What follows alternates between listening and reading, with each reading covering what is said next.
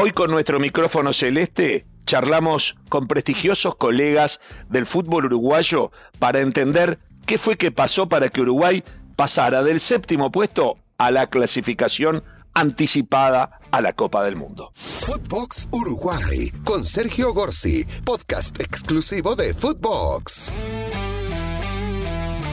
Y en Footbox Uruguay vamos a analizar algo que se instaló en Uruguay, que es el debate. ¿Qué hubiese pasado si se mantenía al maestro Tavares después de 16 años al frente de la selección?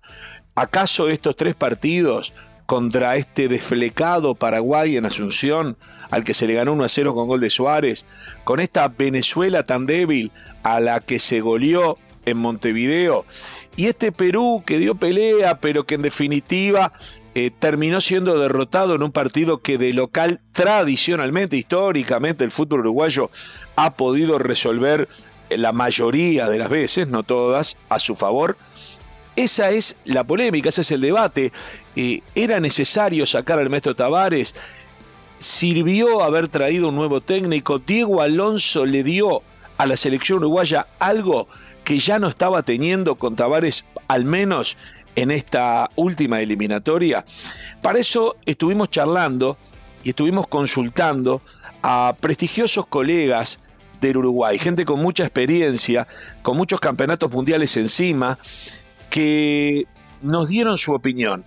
Quiero comenzar con Alberto Quesman, un relator uruguayo que ha estado en eh, más de 12 mundiales, ha estado en cuanta Copa América, Copa Libertadores, Copas del Mundo de Clubes, en fin, ha recorrido el mundo varias veces con una gran experiencia y nos cuenta sobre su visión de esta situación. Creo que Alberto Kessman apunta a lo positivo de los cambios en algunos puestos de algunos futbolistas y la inyección de ánimo que le dio Diego Alonso. Escuchémoslo. Bueno, Sergio, mira, eh, saber si con Tavares hubiéramos clasificado es imposible saberlo, porque Tavares no llegó al tramo final. Lo que sí es cierto es que Tavares venía perdiendo con su equipo. Y el cambio se veía venir quizás porque ya había, digamos, este, un, tope en cuanto a, que los jugadores de repente estaban aburridos de la rutina o, entraban en la rutina. Lo cierto es que con, Alonso el equipo cambió. ¿Y en qué cambió? En cosas fundamentales. Por ejemplo, eh, la colocación de Araujo como lateral derecho la presencia de Olivera sobre el sector izquierdo, la presencia de Roget como arquero, la situación de Pelistri, que nadie la esperaba, ni siquiera pasaba por, ni, por el pensamiento más remoto, es una decisión de Alonso. Creo que fue una inyección de, estado de ánimo y de romper con la rutina de un trabajo que magníficamente se cumplió durante 15 años y que estaba llegando al final, fruto de que, bueno, el ya no, no, no, no se acostumbraba a esa rutina de todos los días encontrar lo mismo. Yo creo que Tavares es parte de la clasificación, así como creo que Alonso fue un gran motivador y ese que se lleva las palmas porque eh, eh, el ganar tres partidos seguidos en, eliminatorias no existe hace muchos años en Uruguay. No sé si existió alguna vez, pero lo cierto es que Alonso gana los tres últimos partidos y es algo realmente medular, importante y fundamental para la clasificación de Uruguay. También estuvimos charlando con Máximo Goni, otro relator uruguayo de enorme trayectoria que ha viajado varias veces, que ha dado varias veces la vuelta al mundo en Copas Américas, Copas del Mundo, siguiendo a los clubes uruguayos, y él es duro, critica a la dirigencia uruguaya, el papelón de lo que fue el frustrado intento de traer a Marcelo Gallardo, eh, el aceptar que se le cambiara el fixture en una eliminatoria que jugó en contra del maestro Tavares eh, sin duda, y él cree que a Diego Alonso se lo eligió por descarte, y también opina que con Tavares Uruguay clasificaba. Sin duda, la dirigencia del fútbol uruguayo, en nuestro concepto, actuó con una total falta de idoneidad. Cesan en forma unilateral a Tavares, que no estaba en su mejor momento, eso es cierto, se corta un proceso, no hay candidato inmediato, se hace una eh, humorada con el tema de Gallardo, que ni siquiera atendió el teléfono, los referentes vetan de alguna manera, los jugadores hablo, vetan a Diego Aguirre y llega como por descarte el técnico Alonso. Eh, a pesar de ello, desde el primer momento entendíamos que por Alonso y entendemos que por Diego Alonso tenemos una particular expectativa. En cuanto a las posibilidades de que Uruguay este, clasificara, creo que con el maestro Tavares también se hubiera dado la clasificación. No sé si con la obtención de nueve puntos en tres partidos seguidos jugados. Eso no, este, no lo sé. Es todo muy, muy, muy relativo, ¿no? Pero ya había pasado el tormento cuando la Asociación Uruguaya de Fútbol permitió en forma increíble el cambio de fixture. Jugamos contra un rival directo como Colombia. Tres clásicos seguidos y sacan a Tabar después de un partido en La Paz cuando generalmente las elecciones y clubes uruguayos este, pierden. Este, más o menos por ahí pasa la cosa. Creo que con Tavares clasificamos. Ahora no sé si con esta cantidad impresionante de puntos obtenidos. Charlamos también con un periodista más joven, Sebastián Giovanelli, comentarista de Radio Sport 890 y también periodista de Canal 10, que él cree que todo esto al final tiene mucho que ver con un proceso muy sólido que había armado el maestro Tavares, aunque también cree que el revulsivo de la aparición de Alonso sobre el final debe y puede haber ayudado. Escuchemos a Sebastián Giovanelli. Tengo la sensación de que esta clasificación de Uruguay tiene un sustento y una base sólida en lo que fue este proceso que comandó el maestro Oscar Washington Tavares durante muchísimos años en Uruguay, desde aquella eliminatoria previa al Campeonato del Mundo de Sudáfrica.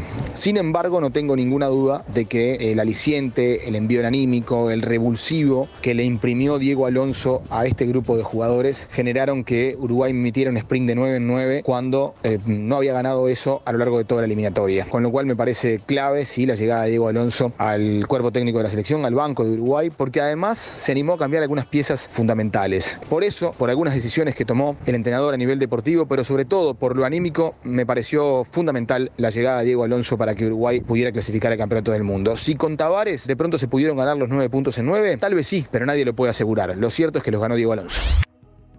Otro periodista prestigioso en Uruguay, Eduardo Rivas, de Canal 4, del programa El Diario del Fútbol, de Radio Montecarlo y de Radio Oriental, con mucha historia también eh, en su bagaje personal, viajando por el mundo detrás de los equipos uruguayos y de la selección uruguaya, nos habla de lo que se puede interpretar que puede haber significado este cambio de técnico. Él no es muy afecto a opinar sobre lo que pudo haber pasado aunque tiene algunos detalles para apuntar. Hola Sergio, eh, hay temas que no son sencillos de resolver, el qué hubiera pasado, de saberlo ciencia cierta. Eh, creo que con Oscar Tavares como entrenador Uruguay estaba capacitado para ganar los tres partidos que, ganó, es cierto. Eh, también es muy cierto que el increíble cambio de calendario con el torneo clasificatorio ya en marcha, que le generó un notorio perjuicio competitivo a Uruguay al jugar consecutivamente con Argentina, Brasil, nuevamente Argentina y Bolivia en la altura de La Paz eh, determinaron los magros resultados, ningún punto sobre 12 posibles y generaron un ambiente de frustración difícil de sacudirse. Creo que eh, el aporte de Alonso viene por la renovación de aire, eh, quizás no tanto para el complejo celeste, o quizás sí, vayamos a saberlo, pero fundamentalmente puertas afuera, cambió el aire y en ese sentido mm, allí las cosas capaz se clarificaron. pero Creo sinceramente eh, que en ambos casos las posibilidades de, éxito eh, para el equipo uruguayo estaban dadas. Eh, es muy difícil saber si, si no hubiera venido Diego Alonso qué hubiera pasado. Es indudable, creo que nadie lo puede afirmar.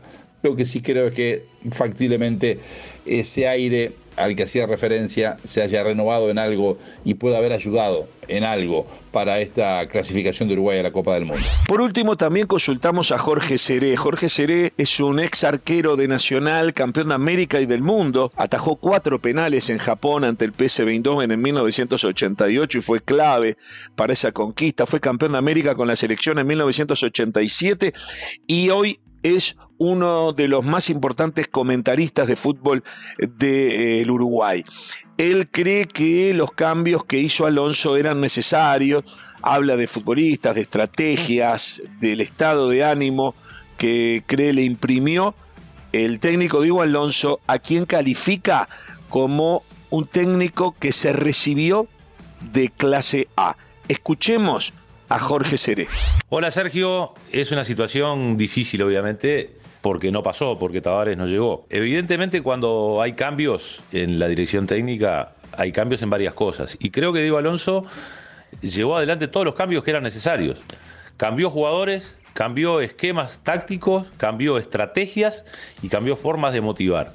Entonces todas esas cosas que de repente Tavares venía manejando desde hace muchísimos años de una misma forma, llegaron cambiadas a los partidos decisivos. Ese cambio hizo que clasificáramos y si no hubieran estado o no clasificábamos, eso no lo sabe nadie. Ahora, creo que Diego Alonso se recibió de técnico clase A haciendo todo lo que hizo. Tuvo que poner a Roget cuando ya estaba Muslera, lo puso. Tuvo que poner un pibe como Pelistri que nadie lo tenía, lo puso. Tuvo que sacar a Suárez en un partido donde está jugando la clasificación. Suárez salió riéndose de la cancha y no con cara enojado. Tuvo que dejar a Cavani en el banco, lo dejó. Tuvo que hacer los cambios que tuvo que hacer y los hizo. Y cuando tuvo que pasar a línea de 5, pasó a línea de 5. Y cuando tuvo que salir a jugar con Perú, que todo el mundo decía que jugaba Torreira, porque había que cuidarse los peruanos, el discurso de Diego Alonso fue: Yo quiero ser protagonista, voy a salir a ser protagonista y contra Venezuela jugué así, contra Perú iba a jugar igual. Eso me demostró que Diego Alonso era un técnico apto para esta situación. En definitiva, diferentes opiniones, diferente análisis sobre un debate que está instalado en los hinchas. Hay una especie de grieta, había defensores a ultranza de lo que hiciese el maestro Tavares y también había críticos a ultranza de los que hiciese el maestro Tavares.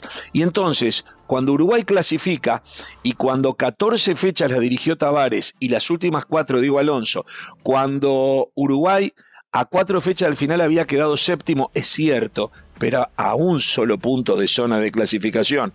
Cuando Uruguay venía de cuatro derrotas consecutivas, y algunas de ellas por goleadas, es cierto, pero tres de ellas habían sido en partidos contra Argentina y Brasil y una a 4.000 metros de altura, cuando Diego Alonso llega con una impronta que ya le conocíamos y que tiene que ver justamente con lo que se entendía podía ser el gran problema, el estado de ánimo, pues bien, ellos nos dan su opinión sobre esta grieta que está en Uruguay y que creo ayuda a reflexionar y a debatir sobre esta clasificación uruguaya a falta de un partido contra Chile de visitante en donde ya el resultado será lo de menos. Esto fue Footbox Uruguay con Sergio Gorsi, podcast exclusivo de Footbox.